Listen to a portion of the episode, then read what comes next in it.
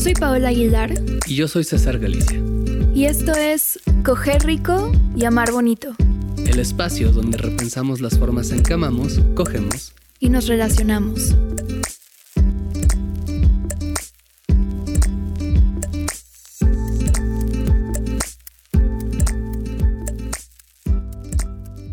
Alguna vez escuché, eh, no recuerdo de dónde, eh, no recuerdo si alguna amistad me lo dijo, si me lo dijo, si lo leí alguien en internet o lo leí en algún libro, pero alguna vez escuché o leí que la experiencia o las experiencias de vida eran como una especie de biblioteca, ¿no?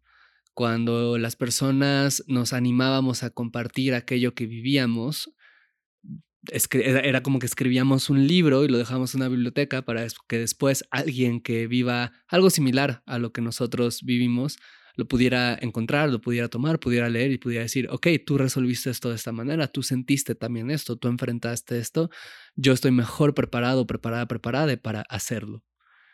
Cuando eres una persona que por cualquier motivo vive en algún tipo de disidencia o de diferencia de lo que es expectativo, perdón, de lo que se espera de la norma, em, no solo hay una mayor necesidad de esta biblioteca, sino además lamentablemente hay muy pocos recursos para acceder a ella con las personas no monógamas, con la no monogamia. De hecho, esa es una de las razones que nos motivó a hacer este podcast, ¿no? El poder eh, compartir nuestras experiencias y que ojalá les sean útiles a otras personas como que viven algo similar a nosotras o incluso eh, que no vivan algo similar, que no estén en este tipo de relación o que estén en un tipo de relación como distinta de un otro formato, pero que pueda servir como eso, como una especie de conversación continua, ¿no? Como para seguir agregando libritos a esta biblioteca para que las personas que lo necesiten lo puedan tomar, lo puedan leer. Uno de esos recursos, y es con el que queremos iniciar el episodio de hoy, que trata sobre prejuicios la no monogamia, un recurso muy útil y que nos gustó mucho es una carta que escribe Gabriela Wiener a su familia y es con lo que vamos a empezar el día de hoy. Bueno, el contexto de esta carta, eh, Gabriela Wiener tiene una relación de tres, o sea, con dos personas, Rosy y Jaime. Una trieja. Una trieja, exacto. Eh, y además tiene un eh, hijo con Jaime, ya, adolescente. Em, y bueno, él está contando de esta relación a su mamá. Querida madre, pero esta carta también es para ti, querido padre. Tenía pendiente contestarte a tu mail sobre el artículo escrito por ese chico criado en una familia poliamorosa que compartí en Facebook, con el que me dijiste que no estabas de acuerdo aunque lo respetaras. No tenías por qué saberlo, pero además de etiquetar a la mamá de Jaime, a nuestras hermanas, a Rocío y a Jaime, también etiqueté a la mamá de Rocío. Mi idea era naturalizar el asunto, acercarnos. La razón principal es que Rosy está esperando un bebé de Jaime, un bebé buscado y deseado por los cuatro, incluyó a Elena un bebé que también es mío en todo sentido, y que por lo tanto, si tú quieres, podría ser tuyo también y de nuestra familia, aunque ni siquiera vivamos en el mismo país. Ahora tiene cuatro meses y medio de embarazo. He esperado algún tiempo para decírtelo porque Elisa acababa de parir, porque estabas frágil y cansada de tanto cuidar a papá, porque él está aún convaleciente, pero ya no podía postergarlo. Madre mía, tú dices que puedes comprender el amor homosexual sin compartirlo. Tú dices, puedo respetar, aunque sin entender, el amor múltiple. Yo te digo, mejor no le pongamos más categorías a los afectos. Mejor no nos tratemos como cosas raras y lejanas. Ni siquiera la etiqueta de poliamorosos es algo que sienta que nos defina por completo. Yo entiendo lo que quieres decirme, pero mi corazón no espera comprensión y respeto, no espera tu opinión o tu punto de vista sobre mi vida. Solo espera que todo siga como siempre, que me quieras incondicionalmente, como yo te quiero a ti, como siempre nos hemos querido desde el mismo lugar. Yo no quiero que me respetes, yo quiero que confíes, que compartas y valores mis elecciones de vida. No quiero que vivas como yo, solo quiero que no te muevas de donde estás y formes parte de mi aventura. Y eso solo es una parte del, texto. Uf, estuvo fuerte. fuerte. Pero bueno, o sea, habla más de esto, tratando de explicarle a su mamá la forma en la que ella vive el poliamor. ¿Cómo se llama el texto? ¿Cómo lo pueden buscar? El texto está en internet y se llama Querida Madre, pero esta carta también es para ti, querido padre, Gabriela Wiener. Pueden buscarlo así. Ay, mucho que desempacar. y pues creo que una cosa que nos han preguntado mucho a ti y a mí, y creo que a otras personas no monógamas, es ¿qué es lo más difícil de la no monogamia o del poliamor? Y aunque creo que hay muchos retos, o sea, mucha gente mencionamos, no sé, de que los celos, la gestión del tiempo, ¿no? Claro. En realidad, o sea, esos no son problemas exclusivos de la no monogamia. O sea, los celos lo puede sentir gente, pues, en cualquier modelo relacional, ¿no? Y la gestión del tiempo de alguna forma también. O sea, en una relación monógama también puedes batallar con el tiempo que, o sea, el equilibrar el- trabajo y a tus amigos. sí.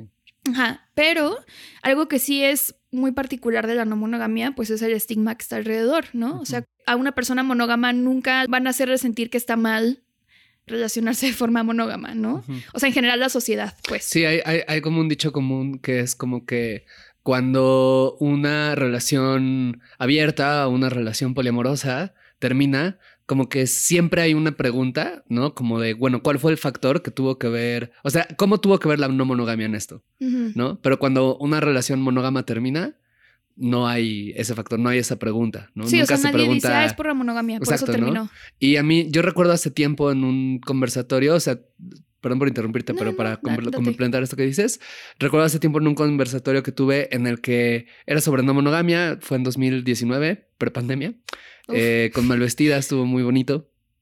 Y ahí una persona terminando el conversatorio decía una cosa como de, es que los poliamorosos tienen como mucha superioridad moral. Ajá. ¿no? Y yo me acuerdo que le respondía como sí, o sea, no voy a negar que hay gente poliamorosa súper inmamable, como hay gente inmamable en general, ¿no? O sea, Sí, o sea, y tampoco, yo creo que seguro hemos caído ahí. sí, no, y además, o sea, a ver, si una, no sé, por inventarme una estadística, si una de cada 10 personas es inmamable, ¿no? Pues claro que va a haber una cada 10 poliamorosos van a ser inmamables, ¿no? O sea, como que no, no, no voy a negar que hay algo de eso y no voy a negar que hay una cosa eh, que en general sucede mucho desde la, desde cualquier disidencia, como de mirar la alternativa y decir como, eh, ¿no? Como Ajá. esto no está tan chido. Y le decía, sí, eso es una cosa, es molesto y lo que quieras, pero piensa también de dónde viene, ¿no? O sea, piensa de que el mundo está construido para las personas monógamas de una manera en la cual hay un juicio muy fuerte hacia las personas no monógamas que puede traducirse desde solo, ah, pues eres rarito, Ajá. hasta te excluyo de mi familia o te excluyo de mi comunidad o te aviento al DIF si tienes hijos o eh, qué sé yo, ¿no? O sea, que puede llegar a ser muy, muy fuerte. Pues claro que la gente va a responder, ¿no? Hacia eso desde un lugar de que puede percibirse como como arrogante, puede percibirse como alto, puede, o sea, O como solo hablan de eso. Exacto, ¿no? Como, no, claro que va a responder desde ese lugar cuando no hay mucho de qué agarrarse. ¿no? Cuando no, nadie puede llegar y decir en un espacio familiar, hay muy pocas personas que creo que pueden llegar y decir como, ah, soy poli y como no se va a hacer ningún comentario al respecto y no va a haber ninguna comparación y no va a haber el yo no podría, o sea, hay una cosa ahí, ¿no? Como, entonces bueno, sí, sí es como una particularidad que no creo exclusiva de la no monogamia, como en muchas personas, o sea, hay muchas cuestiones de la sexualidad disidente que en general el, el comillas, salir del closet involucra todo un proceso y es muy complicado y hay muchas violencias atravesadas, algunas que cruzan a la no monogamia de manera exclusiva, otras que no, pero es una cosa que sí se vive. Sí, y esto que decías ahorita, ¿no? Que puede ir desde un chiste, como de, ay, este, yo no podría, o cosas así, comentarios incómodos, ¿no? Gente que te dice, ay, yo nunca podría, o así. Pero puede llegar a dinámicas como bien violentas. Por ejemplo, yo platiqué con una morra que es swinger y está en una relación abierta. Y además ella tiene una hija adolescente. Y dice que pues ella como que, o sea, ella vive muy abiertamente su sexualidad, ¿no? En internet y todo. Y mm, eh, me acuerdo que me contó que eh, se, o sea, se enteraron como, no sé, papás, mamás de su, de la escuela de su hija y que empezaron a poner en el grupo, ¿no? Que empezaron a hacer también como rumores, o sea, sobre ella y todo. Y pues este estigma alrededor de también la familia en general, o sea, no solo ella, sino, por ejemplo, no te juntes con esa niña porque su mamá, este, hace, ah, porque además ella hace contenido sexual en línea. contenido- vende contenido sexual. Exacto. Y pues eso puede traer, como dices, ¿no? Exclusión, no solo para ella, que pues decide conscientemente esto, sino para la niña, que pues ella no tiene nada que ver, ¿no? O sea, y que además sus papás no están haciendo nada malo teniendo ese estilo de vida, ¿no? Pero pues es bien fuerte. Y lo dijiste tú hace poco en un post que subiste en Instagram, de un texto que, que escribiste de lo que has aprendido de la no monogamia, cómo la gente le puede confrontar tanto, o sea, el que otras personas se vivan de esta forma y que entonces no sé, supongo que hay como una disonancia cognitiva que hace que esas personas reaccionen de una forma como agresiva, prejuiciosa, en lugar de con curiosidad, ¿no? En lugar de, ah, mira, pues tal vez no lo entiendo o tal vez yo no estoy de acuerdo, pero cuéntame, ¿no? Te quiero escuchar, o sea, quiero conocer, quiero, quiero acercarme a ti, ¿no? Y eso también puede ser muy duro porque de por sí estás viviendo algo que como habíamos dicho, ¿no? O sea, puede haber más gestión emocional involucrada y entonces ahora está este peso agregado de vergüenza, ¿no? O sea, gente que te dice como estás haciendo algo inmoral, le estás haciendo daño a otras personas o te estás haciendo daño a ti y es como, no, o sea, solo es algo que tal vez tú no entiendes Claro. y, y pues no tienes por qué como proyectar esos prejuicios en mí Claro, o esos miedos también. claro, claro. Y esto que dices es bien importante, ¿no? Porque creo que eh, con, con muchas cuestiones de sexualidad, a ver, pues la, la sexualidad da mucho miedo, ¿no? Y lo que hacemos desde el miedo, la reacción humana al miedo es querer alejarte, ¿no? Para protegerte, porque creemos eso muchas veces. Pero a veces no es la mejor reacción, ¿no? A veces una reacción buena ante el miedo, ¿no? En algunas circunstancias es más bien acercarte a eso que te da miedo y ver de qué trata, cómo es, etcétera, por lo menos para quitarle el velo, ¿no? De, de, de lo que hay un poco. Es como eh, eh, es, esta metáfora de la de Harry Potter, ¿no? Eh, de la famosísima transfóbica J.K. Rowling. Oh, ya sé. Este, pues esta es, la, es, la- es una metáfora que me gusta mucho con el, con el personaje de Voldemort. ¿no? O sea, como se construye el terror hacia él, como el mito, alrededor de no decir su nombre, ¿no? Alrededor de no acercarte a él. Y no es hasta que se comienza a decir su nombre, se comienza a romper ese tabú, que de repente se vuelve algo manejable y se convierte en algo que pueden enfrentar. De ese mismo modo, como algo que creo que sucede mucho en el miedo de la sexualidad es que no, no solo que no hablamos de eso, sino nos, nos mantenemos alejados. Y eso es un gran problema cuando otras personas están haciendo algo que nos preocupa. ¿no? Porque cuando otras personas están haciendo algo que nos preocupa y decidimos alejarnos, lo que hacemos es que no conocemos, no entendemos, no, no sabemos qué es lo que está en realidad ocurriendo y dejamos a la persona que en teoría nos importa, que en teoría queremos cuidar, que en teoría eh, queremos que esté bien, la dejamos sola. Claro. ¿no?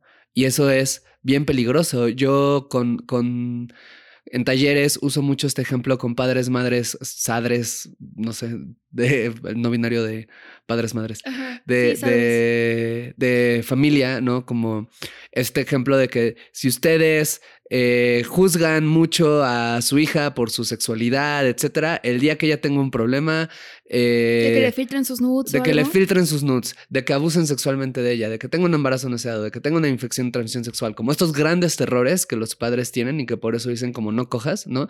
El día que le pase así, le llega a pasar en ese lamentable caso, ¿no? La están dejando desprotegida porque no va a ir con ustedes a pedirles ayuda, Claro. ¿no? Y eso es algo terrible y es una- obviamente una situación espantosa y yo creo que quien nos está escuchando, estoy casi seguro que la gran mayoría de las personas van a saber que se siente esto, ¿no? Van a haber estado en esta situación.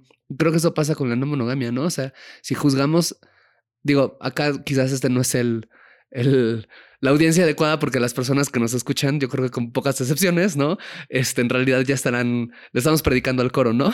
Pero creo que es un ¿Quién argumento. sabe? Sí, bueno, quién No sabe. sé. Pero creo que es un argumento poderoso para elaborar, ¿no? Incluso si le pasan este podcast a alguien que, que tenga como resistencias, como es algo que yo diría mucho, como si te preocupa esa persona, acércate a esa Sí. persona, ¿no? Intenta entender qué es, cuál es la realidad real de lo que vive, porque en una de esas tú estás pensando que va a orgías bien cabronas todo el tiempo, bla, bla, bla, y pues no, o en una de esas sí lo está haciendo y no tiene nada de malo y te puede platicar por qué no tiene nada malo y te puede cuidar porque Ujú. lo siente seguro, ¿no? O te puede platicar solo de los riesgos que asume y o, o, o pueden encontrar en una de esas que sí hay una brecha en la manera en la que lo entiende y si hay un riesgo real. O sea, pero todo eso no lo vas a saber a menos que te acerques a esa persona. Y esa persona que en teoría te importa y en teoría quieres cuidar y en teoría quieres que pueda estar bien, no va a poder contar contigo como un lugar seguro al cual acercarse si no se construye como un lugar seguro desde antes. Claro. ¿no? Porque siempre lo que se dice en esa situación es como, no, pero es que ¿por qué no te acercaste? Tú sabes que yo iba a estar para ti. Pues no, la neta no lo sé, ¿no? No parece. Ah, no parece, ¿no? sí. Sí, y justo creo que puede ir, por ejemplo, no sé, desde la familia, amistades cercanas, o yo conozco personas que incluso tienen mucho miedo de salir de este closet, entre comillas, no monógamo, porque es como tienen hijes o eh, viven con sus papás y no quieren que sus papás sepan porque tienen miedo de que a lo mejor se pongan raros y quieren correr desde la casa o cosas así, ¿no? Y mm, también algo que pienso es luego cómo es esto que hablabas ahorita de las disidencias sexuales y de género y todo. O sea, también hay muchas personas que son no monógamas, que son, por ejemplo, parte de la comunidad LGBT. Entonces ahí es como algo agregado en donde el estigma por ser, no sé, queer o bisexual, lesbiana, gay, y además por tener una relación abierta, ¿no? O por ser swinger o lo que sea. Sí, sí, sí. Sí, explícale a tu a tu papá de el norte del país, ¿no? Como que no solo tienes novio, sino tienes novia, ¿no? Sí, sí, sí, exacto. Sí, justo vi un TikTok hace poco que hablaba de eso, ¿no? De estas historias de, ay, le dije a mi abuelita que tenía novia y este lo aceptó y se puso muy feliz y es como, ahora dile que también este tienes dos novias. sí, tienes dos novias y que además son una trieja y viven juntas. Eh, no, vives con una, pero la otra vive de hecho en otro país. Ajá. Y que con una vas a orgías, ¿no? que, sí. Exacto. Sí, digo, toda esa información que también pues igual y tu abuela no tiene que saber, ¿no? sí, sí, definitivamente tal vez no tenga que saberlo. Em, igual y sí, ¿no? O sea, igual y sí tiene que saberlo, porque los vas a llevar a Navidad. Ah, sí, sí, sí. Pero, ajá, o sea, y también creo que, como dices, ¿no? Es como importante crear redes porque es una forma también de visibilizar que pues hay una comunidad y que hay una, no sé, o sea, si por ejemplo tu familia te está excluyendo por esto, que pues puedes tener otras personas que te apoyen también y que lo entiendan. Y también algo que me parece importante, por ejemplo, de la carta de Gabriela Wiener, o sea, ella lo menciona al final, que dice como yo no estoy esperando que tú lo entiendas, ¿no? Ni siquiera que, me, que lo respetes, o sea, simplemente que confíes como en mi criterio y que esto no nos vaya a dejar, ¿no? O sea, como tú puedes estar en tu lugar, en la monogamia o lo que sea en la vida, ¿sabes? O sea, como en realidad no es, no es que yo te esté tratando de convertir, que es algo que también luego la gente piensa, ¿no? Como que es que estás tratando de predicar esto, me quieres convertir o me, quieres decir que lo que estoy haciendo yo está mal. Y es como, no, o sea, no va por ahí, ¿no? Y, creo que eso pasa de pronto con amistades. O sea, yo sí me he encontrado también, a mí no me ha pasado, pero me han contado historias de gente que es como, güey, o sea, yo tengo una relación abierta y mi pareja eh, tiene un amigo cuya pareja que están en una relación monógama no quiere que salga con él porque pues lo va a mal influenciar, ¿no? Así como si él, como si su pareja... Como si no tuviera fuerza de voluntad para decir sí o no. Exacto, ajá, como de... Y aparte como esta idea, no sí, sé, de que si sale conmigo y por eso se vuelve poliamoroso, culpa a tu pinche novio, ¿no? O sea, es como, como de repente que no, es que tu perro, güey, es tu pinche perro, güey. Ponle correa si quieres, ¿no? Ponle un bozal si no quiere que ande mordiendo, pero yo qué. yo solo iba caminando por el parque y ya me andas culpando de que pues yo qué, ¿no? Sí, sí, sí. No, pero aparte en esta onda, fíjate que lo que yo entendí de que me contó esa persona no era como de, ah, es que lo va a convertir al poliamor, sino como va a ser infiel porque se junta con él. Y es como, ese es el, un poco el punto del poliamor, hablar las cosas y no la infidelidad. O sea, como, digo, obviamente puede pasar, pero ¿me explico? O sea, la infidelidad puede existir, pero ya hemos hablado de eso en otro, en otro podcast, en otro episodio. Pero bueno, el punto es eso, ¿no? Como este miedo, terror de que somos unos vampiros que vamos a chupar sangre monógama y como este, sí, cierto, los monógamos, muchos monógamos nos ven como vampiros. Ajá. ¿no? Lo cual está hot por un lado. Pero está, hot, sí está hot. Pero a ver, acuérdense que la regla del vampiro es que no puede entrar a tu casa a menos que tú le des permiso. ¿no? Entonces, pues no te vamos a convertir a nada a menos que tú nos des chance. Entonces, pues igual sí, ¿no? Porque igual pues, sí. Pero eso que dices se me hace bueno, no sé si ya terminaste tu idea. Creo que sí, ya se me fue lo que estaba diciendo. Pero dale, dale. Este, no, que, lo que dices es algo que se me hace bien bonito de la carta de Gabriela Wiener, ¿no? Em, justo que hace esta invitación, o sea, de quiero que seas parte de mi vida. Eh, y esto me hace muy feliz. Y lo que me hace muy feliz podría ser parte de, de tu vida también. De tu felicidad. Podría ser parte también de tu felicidad si tan solo te atreves a verlo desde mis ojos y no desde los tuyos, nada más, ¿no? Y lo que dices, o sea, no,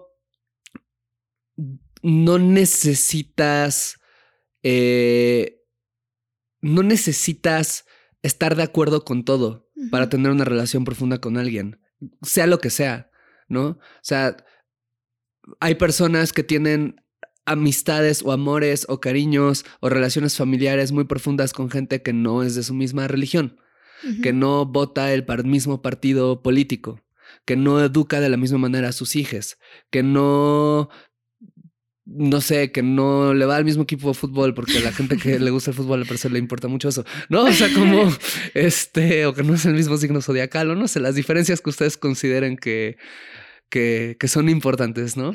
Eh, o sea, eh, la, una cosa hermosa de la posibilidad de relacionarnos es que no necesitamos estar de acuerdo en todo, solo en ciertos aspectos como fundamentales, ¿no? En donde a veces incluso en esos aspectos fundamentales pueden haber ciertas disonancias siempre y cuando rimen, ¿no? Y creo que con la, la, no monogamia puede ser así, ¿no? Como el tema de, güey, no necesito, yo, yo eso es algo que yo he hablado con mi familia, ¿no? Como en, yo no necesito que estén de acuerdo, ¿no? Yo no necesito ni siquiera que me pregunten de esto, me encantaría que se involucraran, me encantaría poderles contar, me encantaría poder, pero no lo necesito, o sea, lo único que necesito es que acepten que esto sucede, que no lo juzguen y que cuando vean, estén, por ejemplo, ¿no? Si estoy contigo, ¿no? Y mi familia, y de repente piensan, les entra la cabeza el, pero es que hacen estas cosas, ¿no? Como que pueden pensar, pueden enfocarse más bien en, pero ahorita se ven felices, pero se quieren, pero se acompañan, pero la pasan bien, pero Paola es bien chida y trae algo a la casa también. Mm. ¿No? O sea, eso es lo que yo quiero que vean, ¿no? Si no están de acuerdo con el resto de las cosas, está bien. Si tienen miedo de algo, pregúntenme. Si no tienen miedo de nada, pues y no nada más no quieren saber, no se involucren, no es necesario, ¿no? Pero que permitan que yo pueda existir feliz con ellos, ¿no? Porque si no, pues lo que sucede es que nos terminamos alejando. Claro. ¿No? Y pues eso solo es dolor. No hay nada bueno que salga de ahí.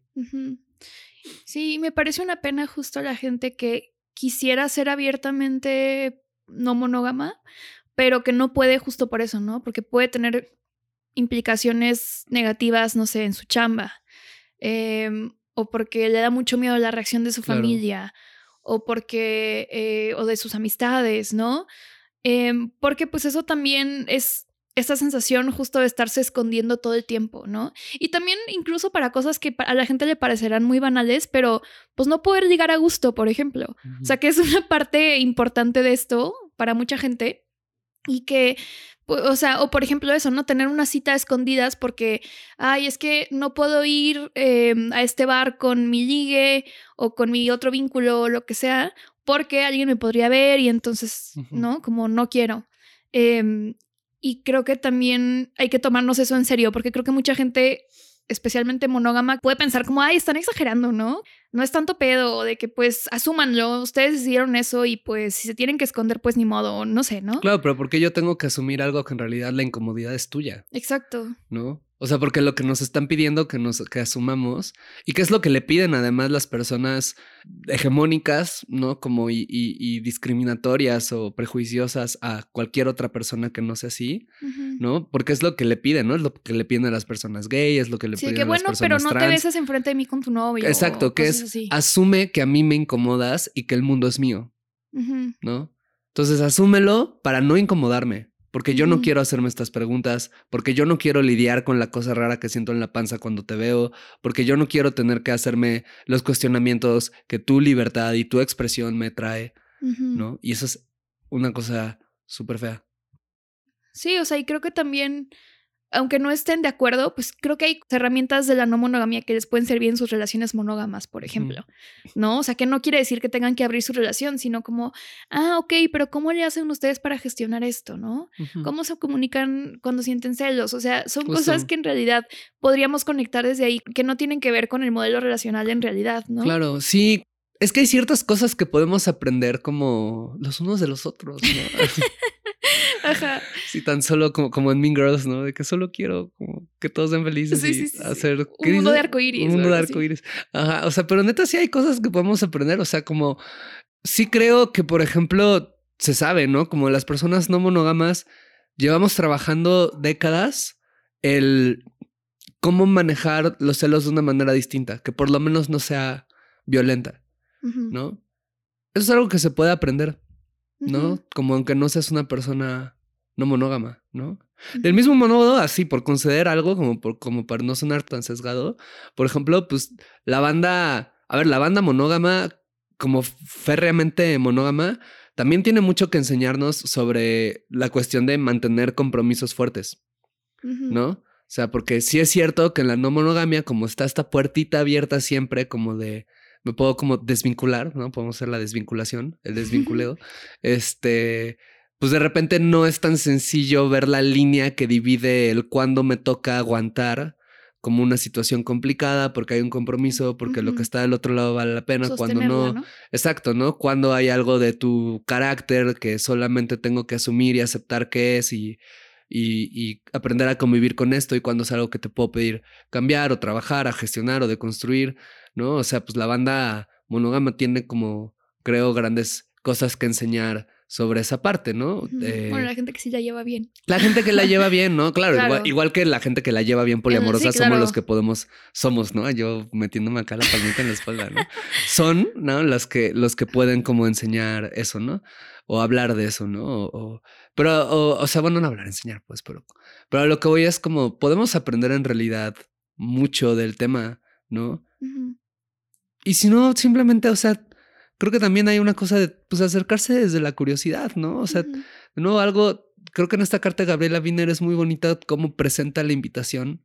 Y creo que es una, además una estrategia de comunicación que yo creo que es muy útil, ¿no? Presentarlo no desde el acéptame o muerte, ¿no? O sea, sino que pues, a ver, a veces sí dan ganas de hacer eso. Pero como desde el lado de decir como, esto soy y quiero que seas de esto que soy. Sí creo que algo que vale la pena preguntarnos es si hay personas que me están agrediendo constantemente por este tema en mi vida, también se vale tomar distancia. O sea, tampoco se trata de tengo que desgastarme explicándoles una y otra vez. Es como, creo que si no hay disposición de la otra parte, pues también se vale decir de que, pues mira, nuestra relación va a ser más distante, pero es lo más sano, ¿no? Para todas las personas involucradas. Y, y que a lo mejor en algún momento estas personas se pueden acercar de nuevo y decir, bueno, ya desde otro lado vengo a acercarme, ¿no? Pero mientras eso no suceda, también creo que se vale decir como, incluso, o sea, yo conozco personas que han eh, cortado de tajo relaciones, de que ya no me hablo con esta persona, porque cada que nos veíamos eh, me hacía sentir terrible por algo que no está mal, o sea, yo no estoy haciendo nada que me haga daño, que le haga daño a nadie y me están imponiendo esta vergüenza.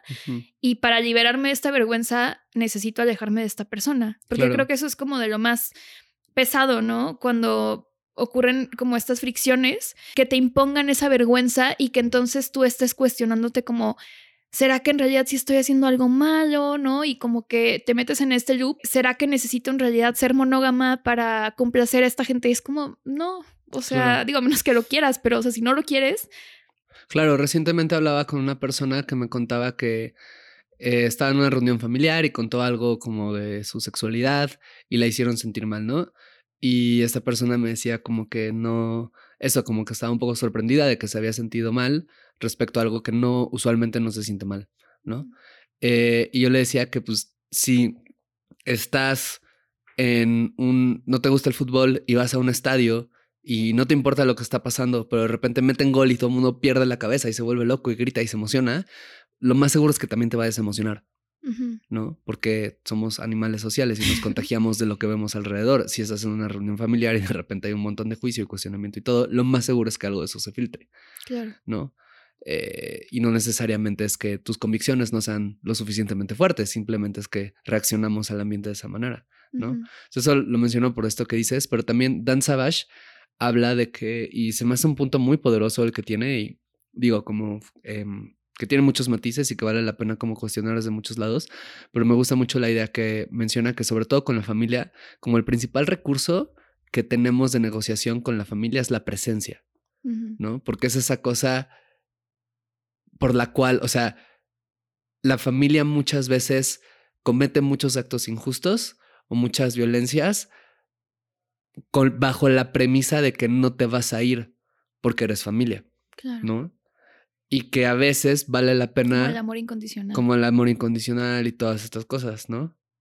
Y a veces como que vale la pena poner al centro esa presencia y decir como, güey, o sea, no me vas a aceptar, ¿no? Y este no aceptar me está generando un choque, como dices, porque igual solo no me aceptas y puedo vivir con eso y ya, ¿no? Como que mientras no me digas nada, todo está bien. Pero está generando un choque, pues no vas a contar con mi presencia, ¿no?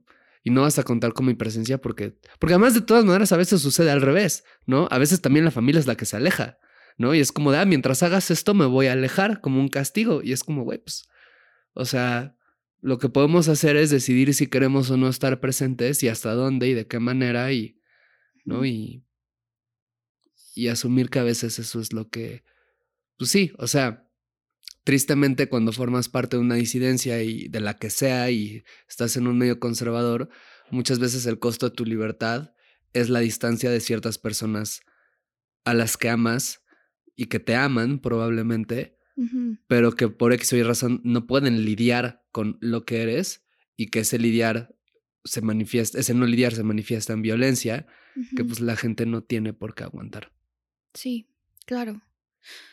También me pongo a pensar en la gente que decide ocultarlo de ciertas personas, ¿no? Por ejemplo, la gente que dice, a mis amistades sí les cuento todo, pero a mis a mi familia no, por ejemplo, ¿no? También que no sientan esta vergüenza o esta imposición también de, no, es que políticamente es importante que yo eh, sea súper abierta respecto a esto y lo ponga en mis redes y todo. O sea, si te vas a sentir más segura y más tranquila saliendo del closet, entre comillas, con algunas personas y no con otras, también está bien, ¿no? O sea, como que tampoco es algo que sea necesario, sea imprescindible para vivir una vida no monógama. Estaría chido que todo el mundo pudiera hacerlo libremente, pero también justo, ¿no? Si de pronto, ay, pues soy adolescente y vivo con mis papás y eh, mejor pues lo mantengo oculto hasta que me vaya de su casa, pues también es una opción. ¿No? Sí, al final del día yo siempre digo como cuando me preguntan como, oye, y tengo que hablar como que con mis papás o con mi familia de esto, como que siempre, o en el trabajo, con mis amigos, como que siempre la pregunta que hago es como, ¿para qué lo quieres hablar? ¿No? O sea, em, ¿qué te va a traer a tu vida? ¿Por qué es importante para ti? ¿No? ¿Por qué es importante que lo sepan? Y dos, ¿qué respuesta crees que te den? Y si crees que esa, o sea, porque si lo que quieres es como que me acepten y lo entiendan y todo, o sea, no que no sea válido, pero pues es probable que no suceda, ¿no? En algunas familias hay otras, como hemos sabido, de raros casos unicornios en donde eso sucede y Sí, o sea, por ejemplo, tenemos una amiga que está en una relación abierta y su papá escucha este podcast y es fan. Sí, sí, sí, sí, sí. o sea, y eh, súper entiende el pedo de la relación abierta. Claro, ¿no? Este, y tengo idea que hay amigas de mi mamá que escuchan el podcast también y todo. Y si eres una persona adulta de más de 50 años escuchando este podcast, por favor, quiero que sepas que te queremos muchísimo. Sí, sí, sí, sí, y que nos encanta y que se nos hace muy chido y, y, y que representas un rasgo humano que yo espero nunca perder, que es como esta curiosidad por la vida, ¿no? Y eso me, o sea, cada vez que nos enteramos de esas cosas, me, me emociono mucho, pero bueno. Sí, también cuando yo eh, sea una persona de la tercera edad, me va a encantar. Ah, bueno, tercera edad de 60 años, yo dije 50. Bueno, sí, pero. nosotros de que un señor ya en las últimas de, de 35 años, ¿no? No, no, no, ya sé, ya sé, pero, o sea, yo sí me imaginé como ya de viejita, pues, de que 70 años o algo así. Este, creo que me, me, encantaría seguir escuchando cosas, justo aunque no las entienda, ¿sabes? O sea, aunque me escandalicen, creo que voy a estar ahí de, tratando de, o sea, quiero pensar que, que voy a estar ahí tratando de entenderlo. Porque seguramente hay cosas que me van a súper escandalizar. Bueno, hay cosas que ya me escandalizan que digo, ¡Ah! ¿qué esto hacen las nuevas generaciones? No, es cierto. Pero pues eso. Sí, no, como que dentro de 10 años seguro vamos a estar de que las nuevas generaciones se meten superconductores por el ano, ¿no? O algo así para darse toques eléctricos, ¿no? como con toda la potencia. Eso ya no está bien. Eso ya es, confundir libertad con libertinaje. Sí, sí, justo. no, pero sí, esa, esa, esa curiosidad eh, justo creo que es un rasgo hermoso, ¿no? Que, que pues mantiene vivo a uno, ¿no? Como que, como dice Ted Lasso, que dijo Walt Whitman, como be curious, not judgmental, ¿no? Como ser curioso, no juicioso, ¿no? Pero bueno, todo esto es como para decir justo, como las personas a tu alrededor pueden reaccionar con esa curiosidad, ¿no? Como si no reaccionan y todo, pues chance no necesitas que lo sepan, ¿no? Chance no... O sea, yo he hablado con mi mamá ¿no? Eh, Alguna vez yo me acuerdo que hice un video, porque antes tenía un canal de YouTube que se llama Explaining. Ahí están los videos arriba, están lindos, son como recursos educacionales, que igual y algún día retomo ese canal, igual y no. Pero alguna vez hice un video que dije, hice un chiste que le molestó mucho a mi mamá, ¿no?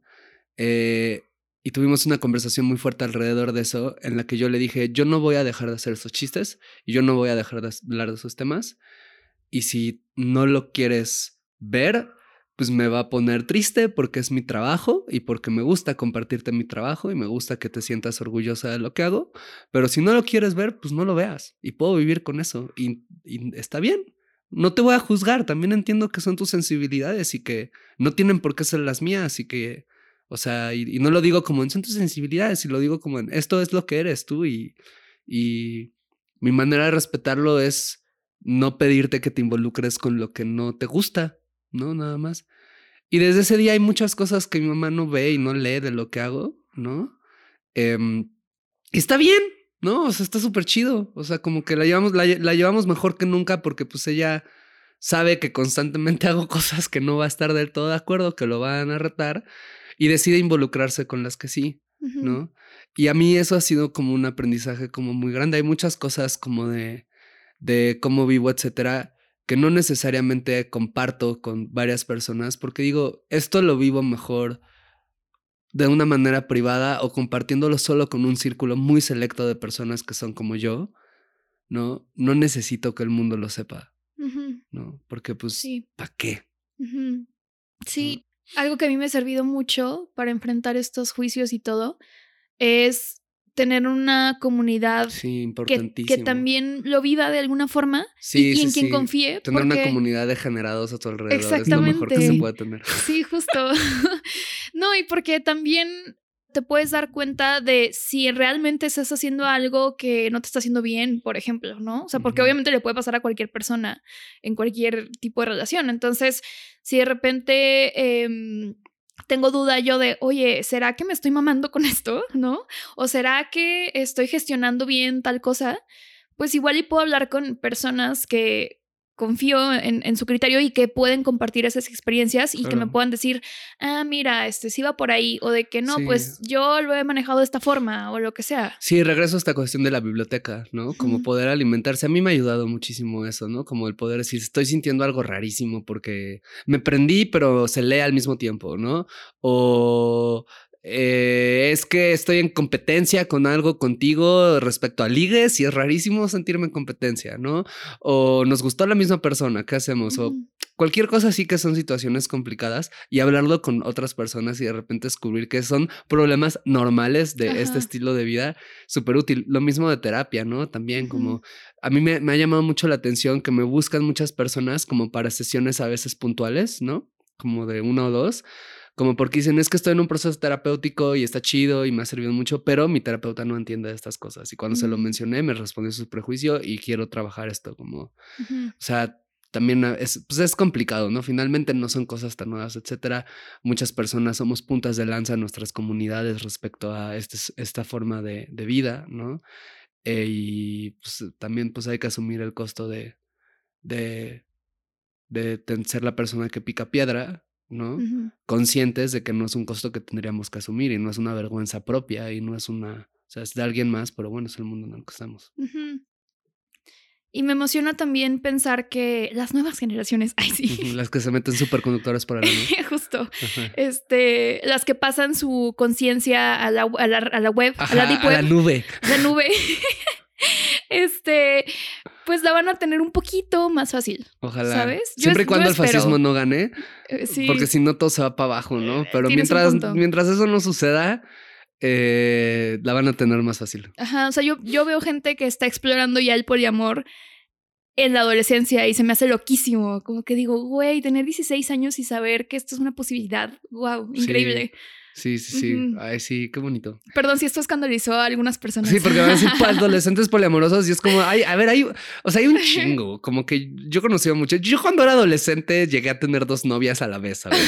O sea, como que no sabía, o sea, pues eso, como que no sabes cómo decirle a una de la otra, o sea, como que todo el mundo, o sea, muchas personas vivieron algo así, entonces como ni se me espantan.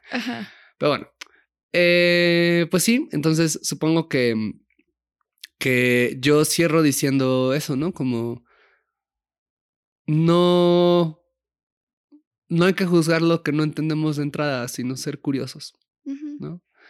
Y si estamos viendo que la otra persona está bien y está sana y está contenta con lo que está haciendo y su forma de vida y no lo entendemos, pues solo aceptemos que no lo entendemos y ya, también está bien, ¿no? O sea, yo a mi mamá también le dije eso alguna vez, ¿no? Que pues tú no eres de esta generación y en la generación que te tocó además, porque pues en generación sí había swingers y todo, y o sea, pero pues no fuiste parte de eso, no es lo que, o sea, no, no, no me voy a enojar ni sentir raro contigo porque sientas cosas raras hacia esto, está bien, ¿no? O sea, es lo que eres y te amo con eso y, y, y quizás un día viva cosas que diga, ah, mira, tenías razón en ciertas cosas o quizás no, quién sabe. Y yo también tengo mis, como bien dijiste, ¿no? Mis cosas que me espantan, ¿no?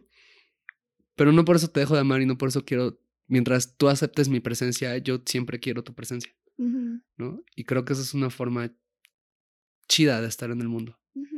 Sí, y ya para cerrar, si hay otras personas que les están metiendo estas dudas respecto a lo que están haciendo, pero ustedes se sienten bien, confíen en que ustedes están bien y que las personas a su alrededor, no sé, amistades o así, les ven bien. Y esa es la realidad, eso es lo que está pasando. O sea, para mí es importante también confiar como en mi criterio. Claro. Pues bueno, nosotros somos César Galicia, me encuentran en redes como arroba César Galicia. Yo soy Paola Aguilar y me encuentran en redes como r.aguilar. No, Paola-Aguilar-R. y bueno, nada más un breve comercial antes de irme. Yo eh, soy sexólogo, escribí un libro que se llama De eso no se habla, pero aquí se responden 51 preguntas sobre sexualidad, placer y deseo. Si quieren conocer un poco más de mi trabajo, son, lo, pueden encontrar en cualquier librería. Lamentablemente por el momento solo se vende en México, ¿no? Pero lo pueden encontrar en físico, en Kindle. Eh, yo espero que pronto se pueda vender como a otras partes del, del mundo, al menos vía Kindle. Y este... Y pues es un libro que tiene pequeños ensayitos y artículos sobre sexualidad, eh, es muy bonito, es muy educativo, es muy divertido. Y pues nada, si a alguien le interesa, de nuevo lo pueden, lo pueden conseguir en cualquier librería grande, Amazon. Se llama De eso no se habla. Y pues nada, nos vemos la siguiente neta, semana. Neta, sí, neta, sí está muy bueno. Bye. Bye. Gracias por escuchar este episodio de Coger Rico y Amar Bonito. Síguenos en TikTok, Instagram y Twitter en arroba rico y bonito pod. A mí en arroba paola-aguilar-r. Y a mí como César Galicia en todas las redes sociales. Te agradeceremos mucho que nos dejes una calificación en Spotify y una reseña en Apple Podcasts. Eso nos ayuda a llegar a más personas y seguir produciendo este podcast.